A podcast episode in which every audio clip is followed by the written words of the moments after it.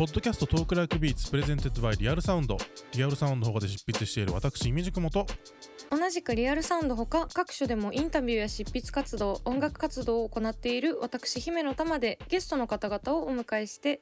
現在気になっている音楽について解説や時には脱線しながらトークしていこうという番組です、えー今回も、えー前編に引き続きゲストに冨田ラボさんをお迎えしております。よろしくお願いします。お願いしよろしますくお願いします。はい。今回はプロデューサー富田ラボが語るいいボーカリストとはと題して、えー富田さんご自身が手掛けた楽曲の中から、えー3曲をピックアップしていただきいいボーカリストと感じるポイントについて、えートークしていただきたいと思います、はい。い、いボーカリスト。うん、いいボーカリスト、大テーマですね。すごい大テーマ。ねはいですけども。いいボーカリスト、はいそう、そうですね。まあプロデューサー視点でっていうことですよね、またそのうんうん一リスナーとして聞くのとはちょっと違うのかな、そうですどうで。しょうただ、プロデューサー視点ってことで言うと、僕らの仕事の仕方としてはさ、そのまずは依頼されてくるうん仕事がほとんどなわけですよ。はい。そうすると、まあ、あるボーカリストの方この人に関して、えー、といい曲いいサウンドを作ってくださいっていう順番がほとんどなわけ。うん。ね。でそうするとそのボーカリストが最高に聞こえるような曲やサウンドは何がいいかなっていうふうに考えるうん。っていう順番なんですよね。うんうん。でそのボーカリストは最高である。それをもっと最高に聞こえるならどうでどんな風に何をやろうかっていう順番で考えるのでさだからはい。普段の仕事において、えっと、いいボーカリストっていうのはこういうボーカリストでみたいのがガンとその強固に持ってしまうとさいろいろ仕事できなくなっちゃうような気もするんですよね。うん。確かに、うん。でだけれどもその僕ほら富田ラボというユニットやってる。まあ富田ラボではさでも今言った仕事の前提みたいなことを考えなくていいところが、えーっとまあラッキーだなっていううん。のはありますよ。うんうんうん。だから富田ラボの場合はその曲がで先にできていてあこの曲をこういう人に歌ってもらいたいって思うこともあるし、うんうんうん。漠然とあーあのあの子すごい声がいいな。じゃあどういうのやりたいとか思う場合もあるんでさ。そこの順番は普段仕事をするにおいて最初に申し上げたようなこととはちょっと違うのね。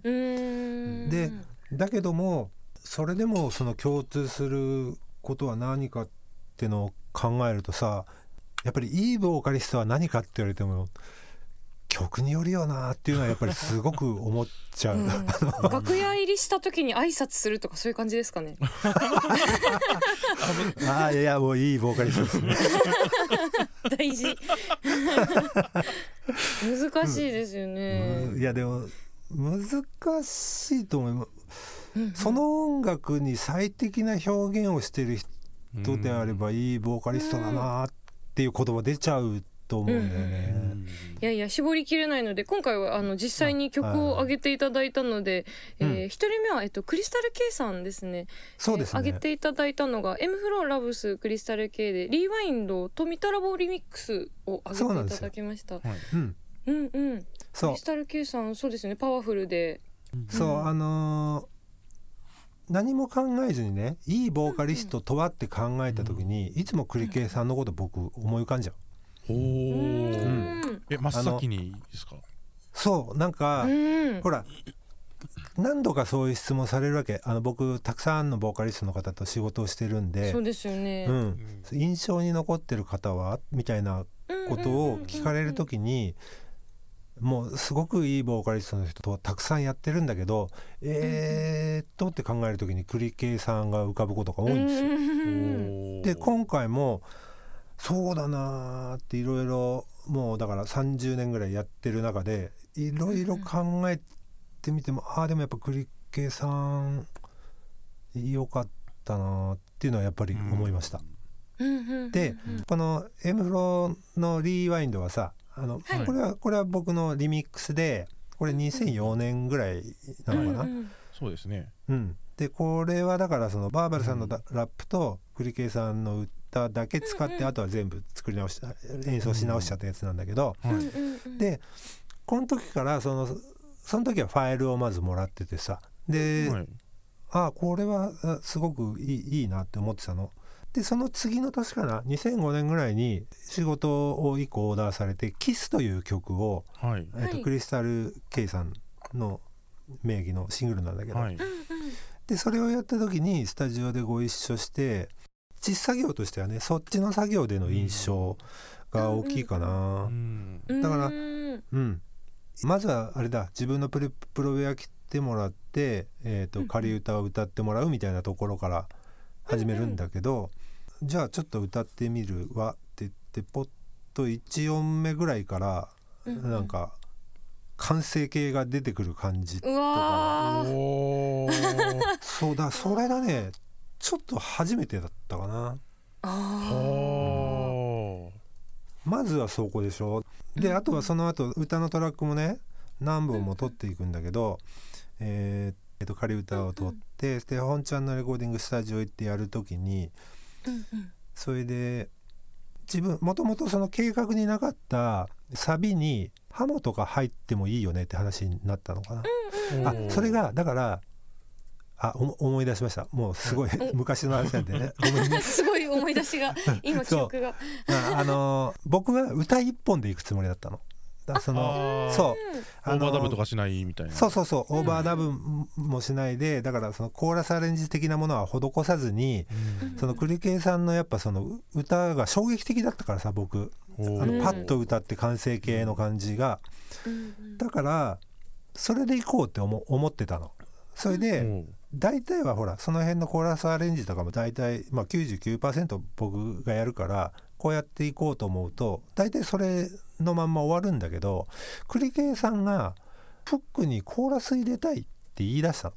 その時に。うん、で「あそう」っつって「でもなんか一本のこの状態すっげえいいけどね」っつって。うん。あーでもなんかそれ入れたいから入れてみていいっつって。後でいるかいらないかはその判断してもらっていいから。って言って「あじゃあいいよやってやってみよう」って言ってうん。やったのも3世か4世ダブルでやったんだけどうん。なんかスラスラやっててさそれも。うわー。そう。割とその僕の曲当時は今もそうかもしれないけどわ割とさ和音難しかったりするのよ。うん。うんあのだから難しいとことかね内声とかの動きとかちょっと難しいとこもあるんだけどまあその曲はそこまででもなかったというのもあるんだがうん。でもねすごいスラスラやっててまたそれの完成形も素晴らしくてさ。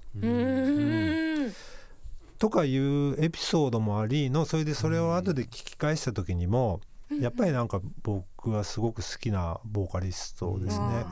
うん。4世ってだってちょっと歌下手だと聞き直した時に不協和音が出てきてびっくりするっていう。ああれですよね。聞き直した時に内声のあたりのうやむやさとかありますよね。すごく反省する。あなるほど。そうそうなんかねそういうのがほら普段のレコーディングだとそういうこと全然あるじゃん。普通に。ちょちょっとこっちあれやったからもう一回撮り直そうとか。うん。なんかねそれをスラスラやったりしてるのがねなんかね、うんうん。頼もしかったな見てて。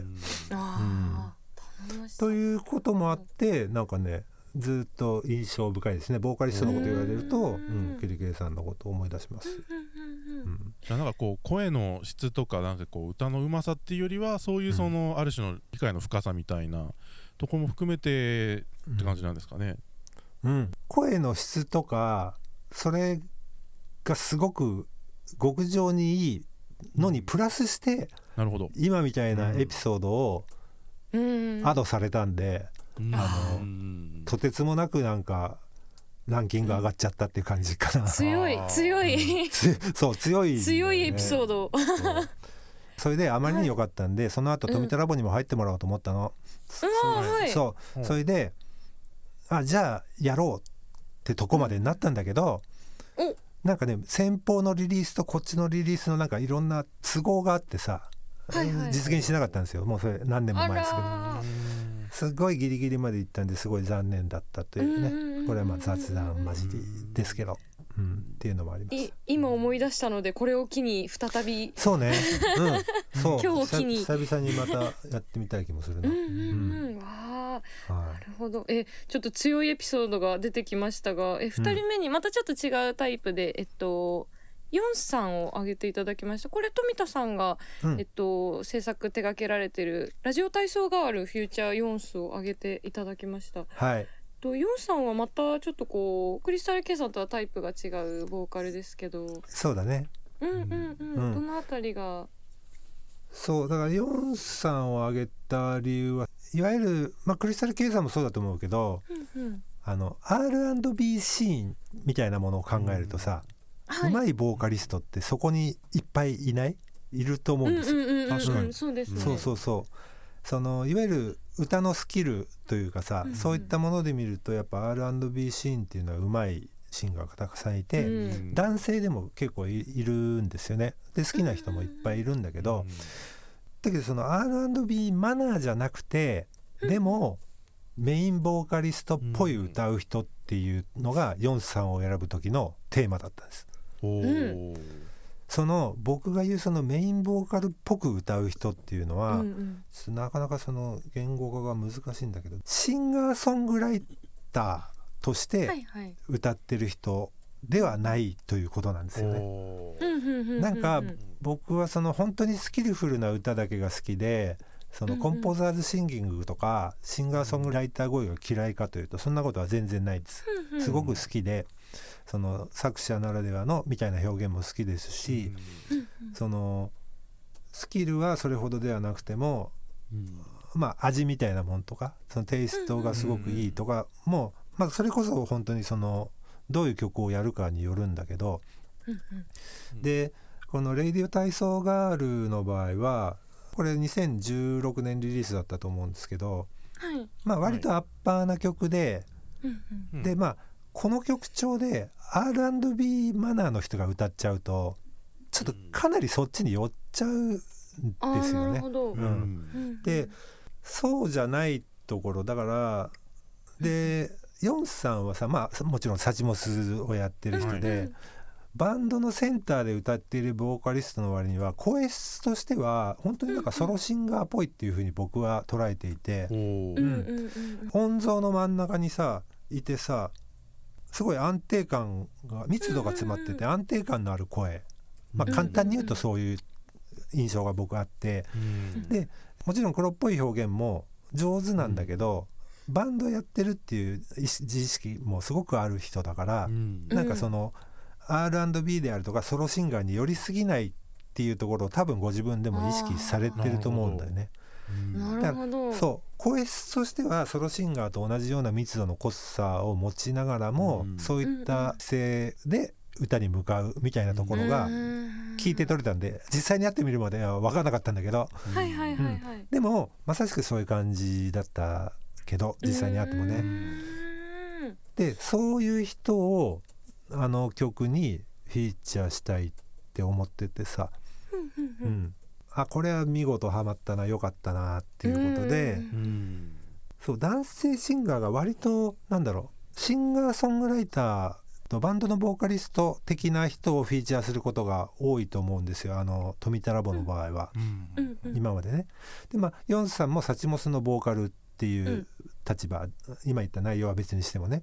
うん、なんでえーっとまあ今後も別にその R&B ソロシンガーとかもフィーチャーしていくとは思うんだけど、はい。なんかそう富田ラボの伝統として男性は割とそのバンドの人みたいなのが結構あったなっていうのは、まあ、今今ちょっと思いましたけどね。うん。なるほど。そうですね。あとあれですよ、あうんうん。のその時のレコーディングなんだけどはい。ヨンさんって、えっとはい。普段バンドで作曲をしてはいっていうスタイルなんですって。うん。はいはい。あバンドみんなでってことですか？そうそうバンドみんなで。うん。リハスタに入ってほらバンドでさギタリストがなんかリフとかを弾き出してそれに合わせて歌ってみたいにしてそうやってできていく曲を作っていくスタイルがほとんどなんですって。後で聞いたんだけど。うん。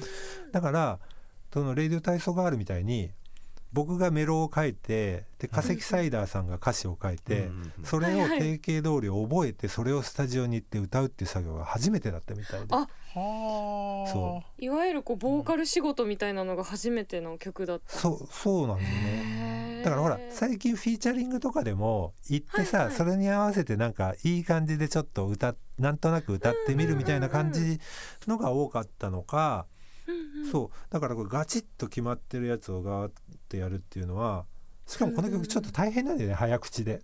うんうんうん。すごいすごい歌詞ですよね。そうすごいのよこれ。そうラップのラップを音符にしてみようみたいなコンセプトで始めた曲だったんで。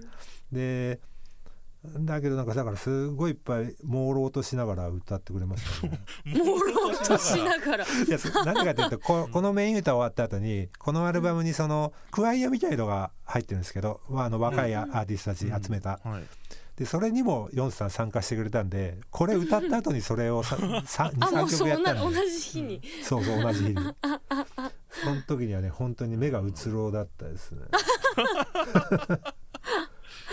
うん、でもすご,、うん、すごい頑張ってくれたしよくできたと思います、うんうんうん。はい確かにこうボーカルがすごいなんか楽器っぽいっていうかなんかなん,、うんうん。なんて言ってんだろう。かっちりしてるけどこう遊びの部分もありなんか絶妙なうん。そうそうそう、なんか前凪良さんはスライスして貼ったみたいな感じの歌っていうふうに。あーはいはいはい。前凪良光孝さんとこの曲の話をした時に。うんうんうん。で確かに狙いがそうだったからさあのうんもともとその音符をヨンさんは歌ったってことでまあそりゃ大変だろうなとは思うけどう、ん。うん、だからその辺が狙いだったからいや歌うの大変だったと思うね。うん。なんかなんかサンプリングっぽいというか、うん。そうそうそうそう規則正しくループしてるんだけどグルーブがあるといううん。それを人でやるって大変ですよね。ね。なんかこうすごいいやもうボンジューボンソワメルシーとか もうナンセンスもナンセンスみたいなフレーズもガンガン出てきてうん、もうちょっとこう字面だけ見たらなんだこれはって感じなんですけどヨンスさんが歌うとちょっとなんかこう言い方がいいのかわかんないですけど上品っていうかそんなこう歌詞の持ってる悪の強さみたいなものにそんなあんまり過剰にこう気を取られずにうん、聴けちゃううみたいなすごくこうそこ重要だね、うん、不思議な魅力がありますね。うん、だからまさしくそれ重要でこれ化石サイダーが作詞だけどさこれで化石さんが歌ったらさ、まあ、納得できるじゃない、うん。あのだからそのナンセンスさを前面に出した90年代的な視点というかさうん。それでのラップっていうことでうん。それはそれで全然ありだと思うんだけどうん。僕やっぱりす化石さんにお願いして先にヨンスさん歌うって決めてて。うん。で化石さんにお願いしてこの歌詞が来た時にもまさしく同じこと考えた。あの化石さんが歌うんじゃなくてヨンスさんが歌うからナンセンスとかコミックソングには絶対聞こえないだろうと。でなんかそのなんだろう畳みかける音符の感じとかグルーブとかだからヨンスさんの声の持つキャラクターとこの言葉のマッチングがうまくいくだろうなって思ってだからそれそこ重要なんですよね。誰に何歌わせるかとかさ。うん確かに、そう。そうですね。最初におっしゃった通りこれですごいこう R&B 的なボーカルだとそれはそれでバランスが悪いというまたそうなんだこのよね歌詞で。そうですよね。そうそう。なるほど、そううん。かそういう全体のバランスが取れるボーカルっていうの大事なんですね、そうだね。だから言葉の内容曲の内容ボーカリストがどんなとこに所属しててどんなパフォーマンスをするかうん。とか、まあ総合的に考えてそのうん。うんパッケージとしてどんな音楽ができるかっていうね、うん。うんそこが大事なんじゃないかな。うん。うん。うん。うん。あすごいまさにプロデューサー視点という感じのお話が伺えてすごい貴重な、ありがとうございますそして実はあの個人的にはい、ボーカリストとしての魅力をぜひお伺いしたいなと思っていた坂本真綾さん。のあうん。の曲を上げてくださっていたので、ぜひお話をお伺いしたいんですが今回はあの富田さんが、えー手掛けられた荒川象形を、えーはいはい。上げていただきましたが、うん。うん、なんかその私は坂本さんのはい。作業、作業作業にさしすせそ？そうサシスセソにあのブレスがたくさん含まれているという印象がすごくあって。あそこがすご。く魅力的だなという思っているんですあーながるほどね。やっぱこうまた富田さんから見るとこうさまざまな魅力がきっとあるんだろうなと思って。そうマーヤさんはねあのうん実は今回荒川象形を挙げましたけど、その前に「エイプリルフール」という曲をあの富田ラボで実はもう以前やってるんですよ。2010年ぐらいに。うんうんうん。だからまあ富田ラボリピート参加リピーターなんですけど、うんうん。リピーター、そうそうそうそう。うんうん。リピーター。まあこっちがお願いしてリピーターになってもらってるんですけど。はいそう今年ね彼女ね25周年かなんかで。あー。そうそう。確かすごい。すごいんだよねキャリアが。すごい。まあ子供の時からだからね。うんうんうんうん。でそれに関してちょっと僕そのコメントを求められて原稿などを書いていてその坂本真綾についていろいろ考えることがあったんですよその最近。うんうんうん。でその中で改めてやっぱりそのボーカリストとしての彼女っていうのをいろいろ考えてた時にさうん。日本語をね、まあ、僕のやってるものはまあ j p o p ですけれどもその、まあ、j p o p っていうものがもともとのフォームとしては西洋の音楽のフォームに、まあ、日本語を載せてやってるとしたらさ、はいはい。そこに日本の言葉が載っていてその日本の言葉を歌って、うん。いかにそこに感情を乗せるかとかさ、うん。うん。その歌詞としての歌詞として機能させるかとか、うんうん。その歌詞がリアルに聞こえるようにだからリアリティを加味するかとかさ。うんなんかそういうとこすごいうまいなって思ったんですよね。あ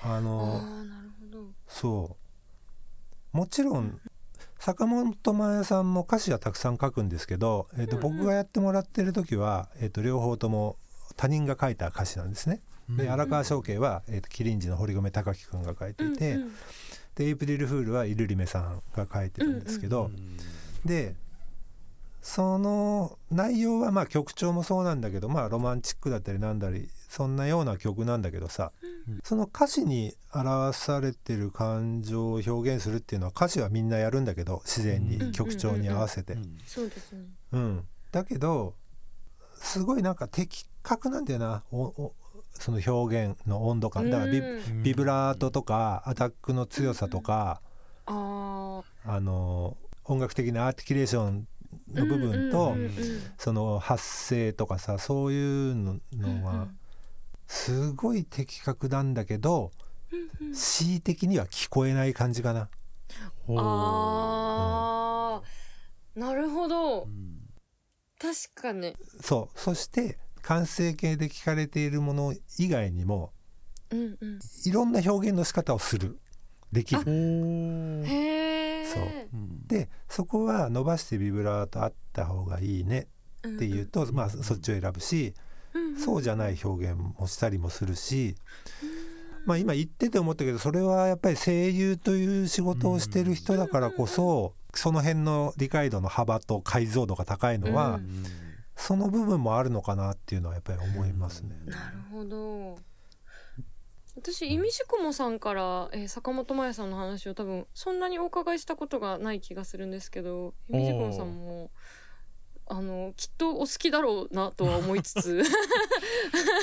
いや実はそんなにこう、うん坂本真綾さんをめちゃくちゃ聞いてるとかではないんですけど、うんうんうんうんうんただなんか僕どっちかっていうとそのあ僕声優が好きなんですけど。うんあそうですよね。声優が好きなんですあそうなんですね。そうなんですよ、まあそんまあ、そんなめちゃくちゃ深く知ってるとかではないんですけどうん。なんかこうある種その今声優さんってすごい歌も歌ったりいっぱいするようになってい。る中でやっぱり坂本真綾さんが声優でありシンガーであるっていううん立ち位置のある種のこう理想みたいな感じでその皇族の声優の方々からすごいこう支持されてるのを感じてでで実際そのアニメにまあ今時はもうみんなアニメとか普通に見て造形の深い人も多いですけどうんうん。坂本真綾のソロ作品について語りたい音楽好きもいっぱい見てきたということもあり。なんかすごいこうと得意な立ち位置にいる人だなっていう印象ですね。そのまあ、もちろんそのう声の魅力であったりその楽曲の魅力も、まあ、この間出した、あのアルバムとかでも大沢慎一プロデュース曲とかもすごい変わったビートの上にこうしれっとこうあの あわかる。しれっあとのしれっとこうなんてことないかなんてことないかのように自分のボーカルを乗せててや本当に悪の強いビートなんですよねそのホ ーキングの海だったかなあのタイトルが、うん。聞いた聞いた。あのすごいこうあの悪の強いビートの中になんかこう埋もれるでもなく自分の表現にちゃんとしちゃうその力量っていうのがすごくこう感じられてなのでこう声優としてのアドバンテージとシンガーとしての力量のその高さ、うんまあ、そそれこそ先ほど富田さんがおっしゃったみたいなことで言うと本当にこう理想系っていう風に思いますねそのソロ作品とか聞いていると。うんうんうんうんやっぱりあのイミジクモさんもしれっととおっしゃいましたけど富田さんが言うようにその恣意的に聞こえないけど表現の解像度が高いっていうところがやっぱりす素晴らしいところですよね。ポイントですよね。だよね。恣意的に聞こえちゃうとやっぱね知らんじゃうからねこっちがね。そ ういやそうですよね。だからそこはやっぱりうまいのとだからあれだよね。だからその多分あと音楽の自体の好みで言うとさ、うん。そのマーヤさんのご自分の作品とか見ると、まあ、最近はちょっといろいろビートもの、変わったビートものとかも入るようになってきたけど、はい。うん昔はほら菅野陽子さんという方がいらっしゃってさ、はいはい。うんで割とロックが好きなんだと思うんですよねマーヤさんは。うん、8ビートのアッパーなものもすごい多いんで、うん。うんうんだけどまあ僕はなんか AOR っぽいものとかメローなものとか BPM の遅いものばっかりやらせてるんだけど、うんうんうん。うん、だその振れ幅とか表現力もやっぱす素晴らしいと思いますね。うんうんうん。うんなるほど。そあここまで3人挙げていただきましたがどうしたらいいんだろう？良いボーカリストになるには。なうん？強くなるっていう まあなる なるっていうのとはまた別のこうんうん。まあいいボーカリストのイデアがあるわけじゃないのでうんうんうんやっぱりお話を伺っていても。うんうん。でもすごくこうある種その良さにもそのさまざまな種類があるっていうのがうん。まあお三方に対する富田さんの表を聞いてやっぱり改めて感じたところでうん。ですね。う。そうね。だから3人まあ栗圭さん最初にパッと浮かんだんだけどさ、うん。あとは3人ってあと2人どうしようかって結構考えましたよ。だって まあだって毎回富田ラボはあこの人いいなって思う人と仕事してるわけでそれもう人数すごくいっぱいになっちゃったから、うんうんうん。全然他にいいボーカリストたくさんいるわけでさ、だからなんだろうね。